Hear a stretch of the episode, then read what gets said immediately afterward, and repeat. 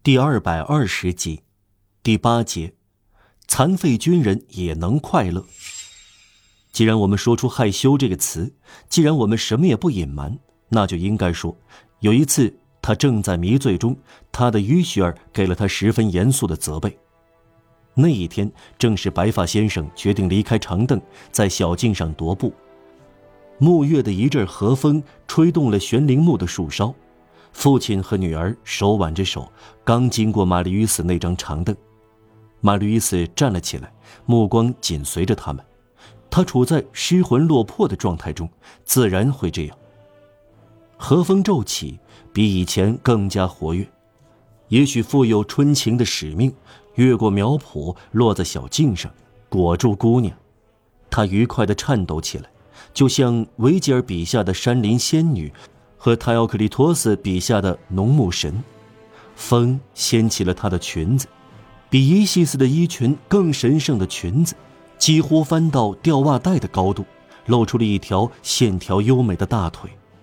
玛丽伊斯看到了，她激怒了，火冒三丈。少女慌里慌张、圣洁的赶快翻下裙子，可是她仍然很气愤。小径上确实只有她一个人。但可能另外有人，如果有人怎么办？这种事怎么能让人理解？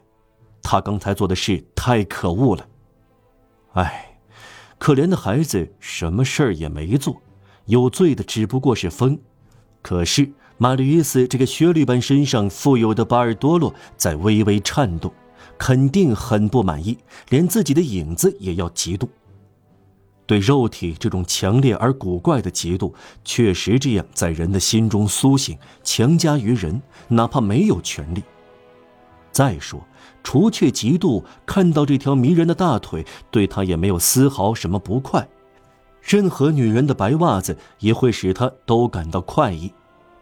当他的于雪儿走到小径尽头，同白发先生再返回，经过玛丽·与斯重新坐下的那条长凳时，马吕伊斯向他投去了愤怒而凶狠的目光，少女向后微微挺了挺身子，眼皮往上一耸，意思在说：“喂，究竟怎么了？”这是他们的第一次争吵。玛丽伊斯刚狠狠瞪了他一眼，有一个人穿过了小径，这是一个佝偻的很厉害的残废军人，满脸皱纹，满头白发，身穿路易十五式军装。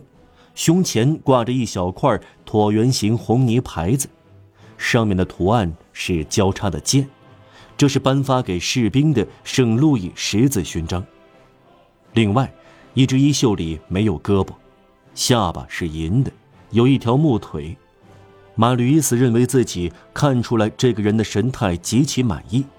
他甚至觉得这个无耻的老家伙瘸着腿从他旁边经过，十分友好和快乐地朝他挤挤眼睛，仿佛他们偶然沆瀣一气，共同品尝了意外的美餐。这个战神造成的残废，他干嘛这样高兴？这条木腿和那条腿之间究竟出了什么事儿？马吕伊斯嫉妒到了极点。他也许在那里，他心想，他也许看见了。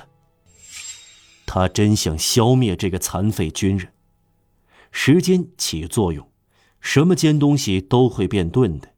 玛丽·与斯对于雪儿的气恼，不管多么正确和合理，终于过去了。他最后表示原谅，但花了很大努力。他对他赌了三天的气。